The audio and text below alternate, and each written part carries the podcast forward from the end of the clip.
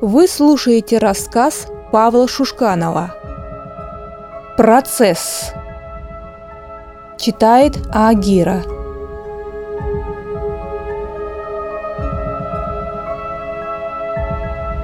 Просторный зал заполнила тишина.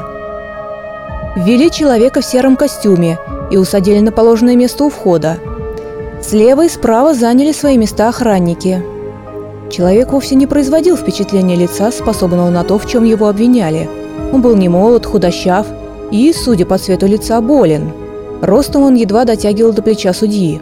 «Прошу садиться!» – объявил суд, и две сотни присутствующих заняли места в зале.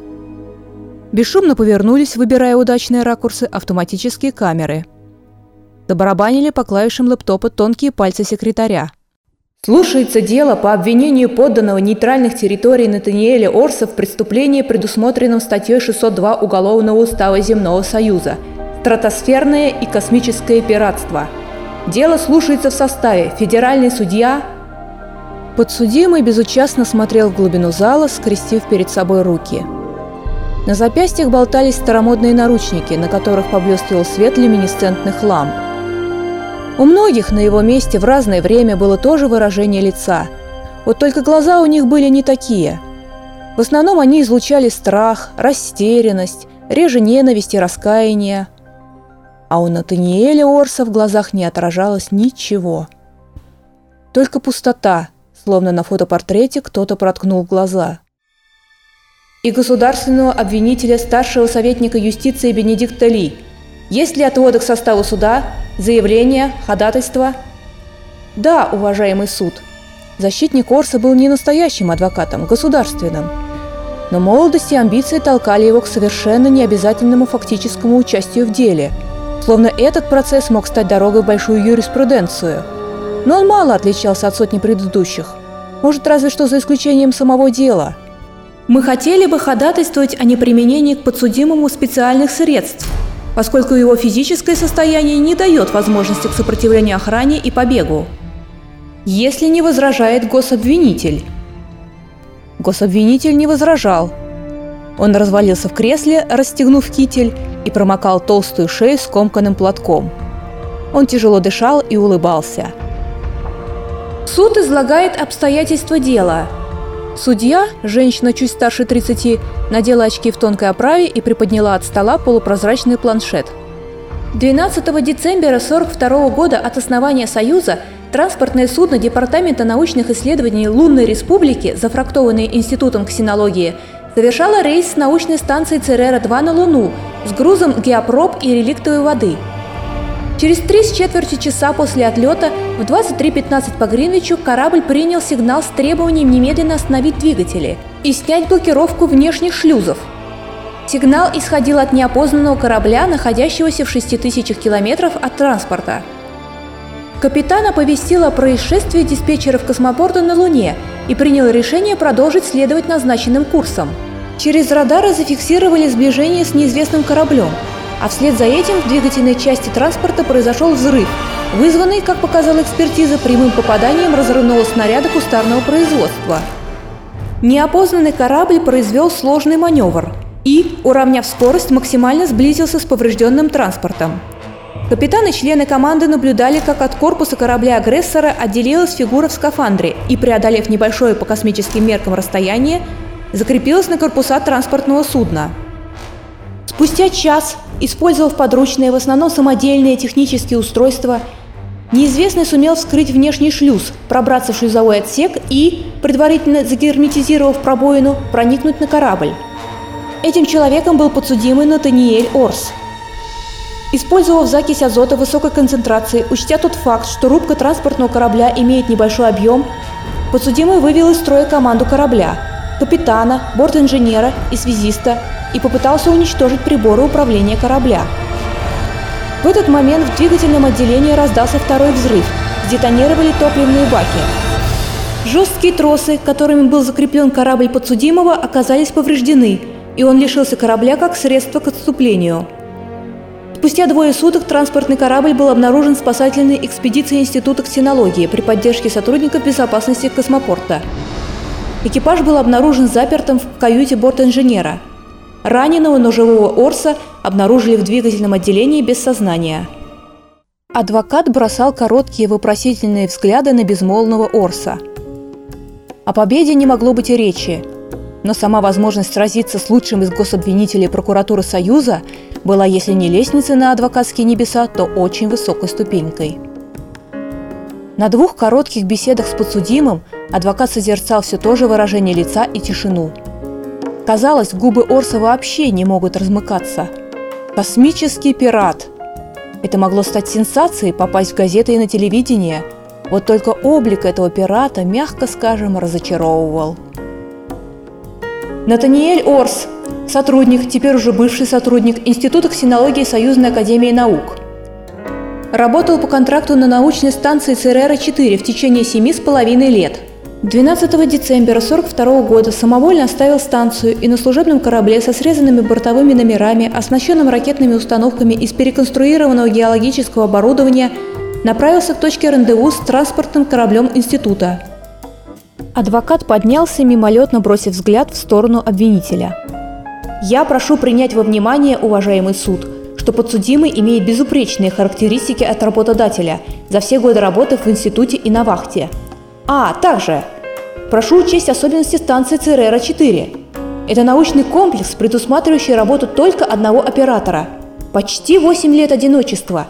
Это не могло не сказаться на психике моего... Медицинская экспертиза установила полную вменяемость подсудимого, напомнила судья, поправляя очки. В любом случае суд учтет. Прокурор перегнувшись через стол, что-то шепнул эксперту, и оба засмеялись. Эксперт обернулся, взглянул на адвоката и снова засмеялся. Адвокат грыз ноготь. Даже рыбу защищать было бы проще, чем Орса. Рыба многословнее. Потерпевшая сторона. За кафедру вышел невысокий мужчина с слишком большими залысинами и неестественно черными для его лет волосами – Ущерб от действий нашего бывшего сотрудника Натаниэля Орса мы оцениваем в 16 миллионов. Сюда входит и ущерб, причиненный двум кораблям института, и расходы по экстренной замене смены станции ЦРР-4, и... Адвокат нарисовал чертика на документе. Неудачно. Чертик вышел плохой, а камера именно в этот момент навела на него ракурс. Съехавший на бок галстук чертик на документе, приоткрытый рот. Отлично. Суд вызывает свидетеля обвинения. Капитан Крис Кравец. Секретарь, пригласите свидетеля. Кравец вышел в капитанской форме. Неожиданный отпуск хорошо сказался на его круглом лице. Вы предупреждаетесь об ответственности за дачу ложных показаний и отказ от дачи показаний. Прошу, представьтесь суду и изложите, как и при каких обстоятельствах вы встретились с подсудимым. История капитана мало отличалась от доклада судьи разве что больше пафоса и героизма. На словах о необходимости защищать любой ценой корабль и груз адвокат переломил пополам карандаш и неожиданно для себя поднялся. Вопрос к свидетелю. А что перевозил ваш корабль? Ведь транспорт шел с грузом, насколько мы все знаем. Молчание. Господин адвокат, вы нарушаете процедуру. Это свидетель обвинения, а вам мы предоставим возможность для допроса позже. «Так ответьте, удовлетворите детское любопытство господина адвоката», – улыбнулся обвинитель. Сквозь звон в ушах и громкий стук, пульсирующий на виске вены, адвокат услышал. «Мы везли образцы грунта и воды планетоида Церера, в основном реголит и немного льда. Это есть в материалах дела». «Вы слышали? Это было в материалах дела. Вас устраивает ответ, господин адвокат?» У прокурора мягкий, но железный голос. Как свинец. У защиты нет больше вопросов. Благодарю. Адвокат выпил залпом стакан воды, затем еще один. Он изначально понимал, что это почти безнадежное дело, но осознал плачевность своего положения адвокат только сейчас, под прицелом камер и прессы, под издевательскими взглядами прокурора и снисходительными кивками судьи. Если бы Орс произнес хоть слово с момента, как его обнаружила спасательная экспедиция и доставила в Кимберли, все было бы не так ужасно. В конце концов, полной информацией о сути произошедшего обладал только Орс. Но подсудимый сохранял молчание и безучастность. Принудить же его давать показания мешала пресловутая статья о недопустимости свидетельствования против себя и близких. Тупик. Государственный обвинитель грузно поднялся с кресла и вытер лоб платком. Уважаемый суд, мы имеем дело с вопиющим случаем нарушения закона в той области, которую мы до сих пор считали территорией свободной от преступности – космосе. Подсудимый оживил мертвую статью Уголовного устава о пиратстве, создал для общества опаснейший прецедент. А этому не может быть прощения. Вспомним десятилетия, столетия, когда наше общество задыхалось от преступности и безвластия. Но мы победили, закон восторжествовал. Не только здесь, на Земле, но и в наших колониях на Луне и самой лунной республике. Наш долг перед будущим – задавить зародыши опасное явление, из каких бы побуждений оно не было совершено. Я же более чем уверен, что причиной тому банальная корысть. Транспортные корабли перевозят ценные грузы. Реголит все еще высоко ценится среди коллекционеров. Судья кивнула и сделала пометку на планшете – но здесь я не для того, чтобы говорить банальные вещи и читать мораль. Моя задача – дать обвинительное заключение. Приступим. Монотонный голос обвинителя был похож на жужжание сервоприводов автоматических камер. «А одну минуточку!» Адвокат поднял руку вверх и приподнялся. Ноги предательски дрожали. «Уважаемый суд, я заявляю ходатайство о возврате к процедуре исследования доказательств и прошу о повторном допросе свидетеля со стороны обвинения».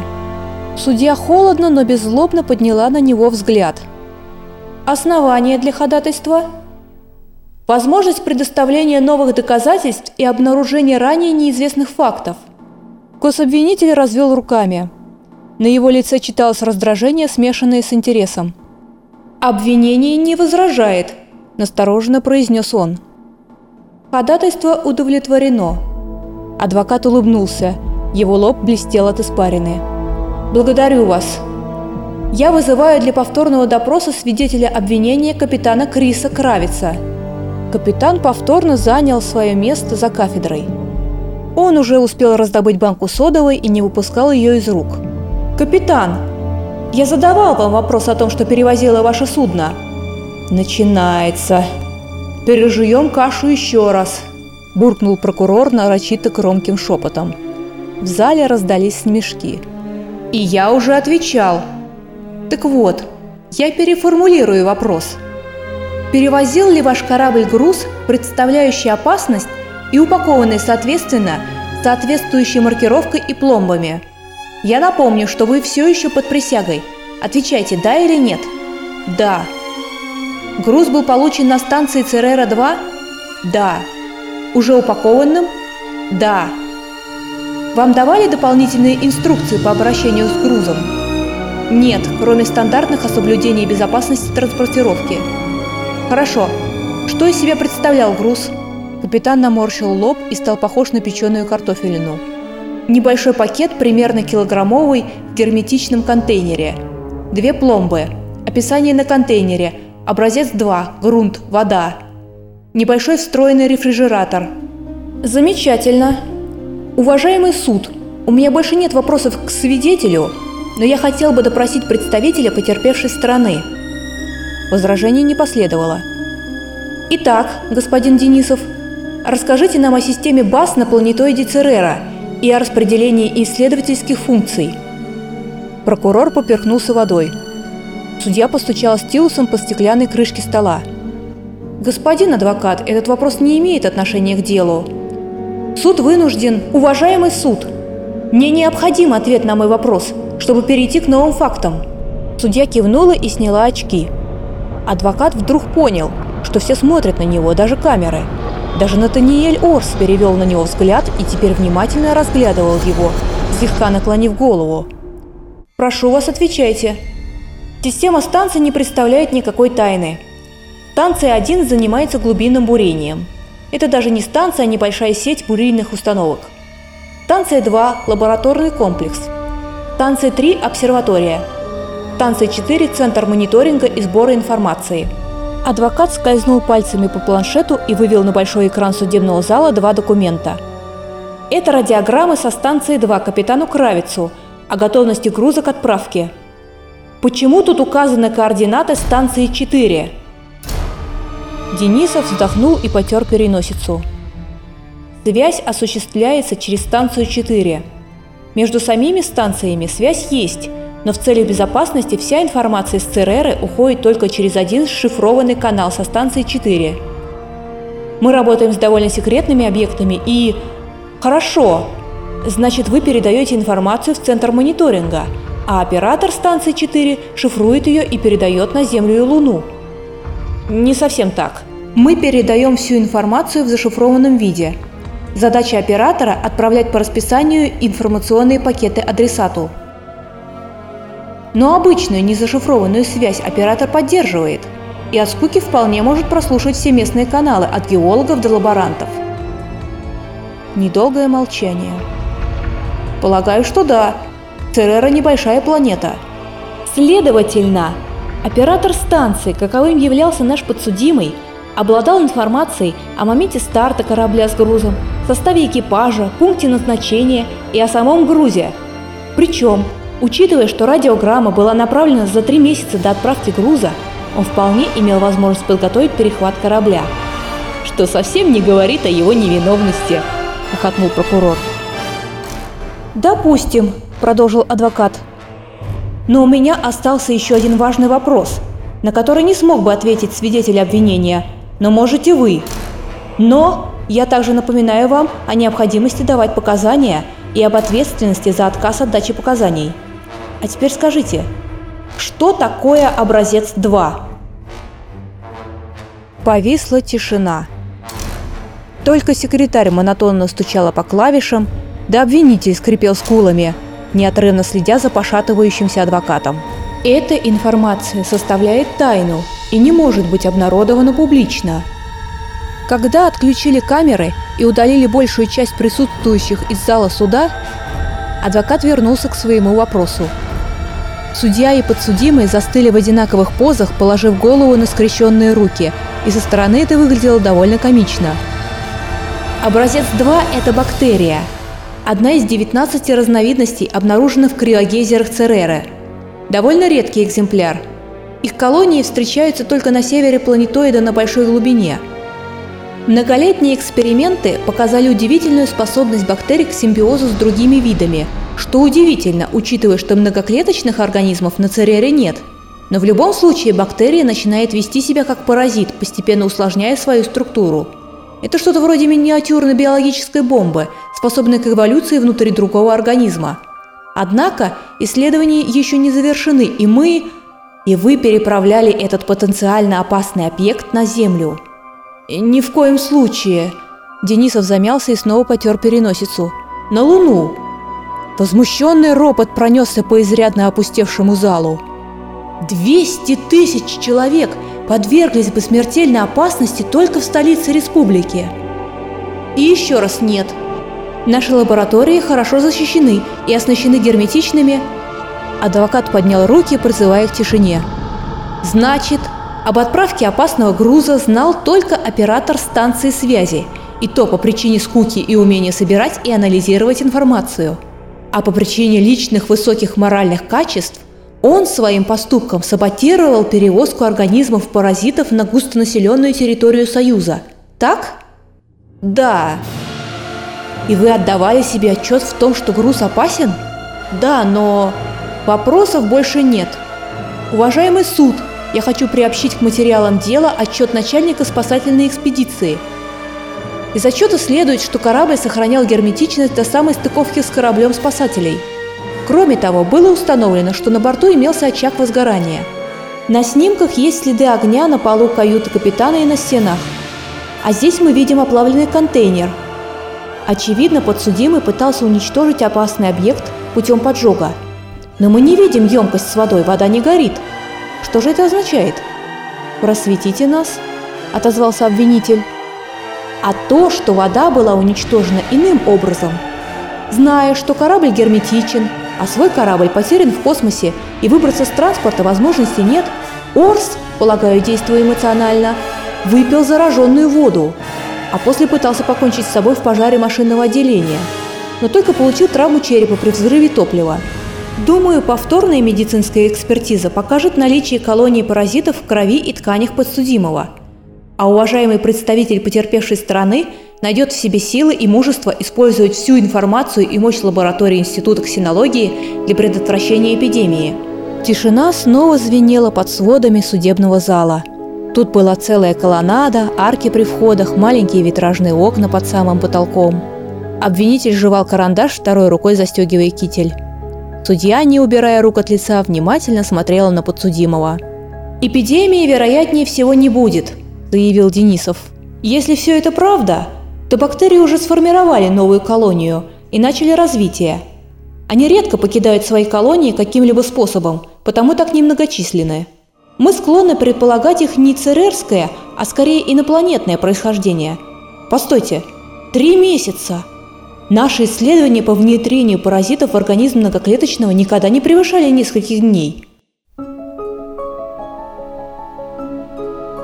Адвокат, секретарь, переставший на миг печатать, судья, свидетель, эксперты и государственный обвинитель устремили взгляды на скамью подсудимого, где пустыми глазами, еще пока не осознающими происходящее, смотрел на них обвиняемый, пока еще не умеющий говорить. «Уважаемый суд!» – адвокат облизнул сухие губы. «Я ходатайствую о перерыве!»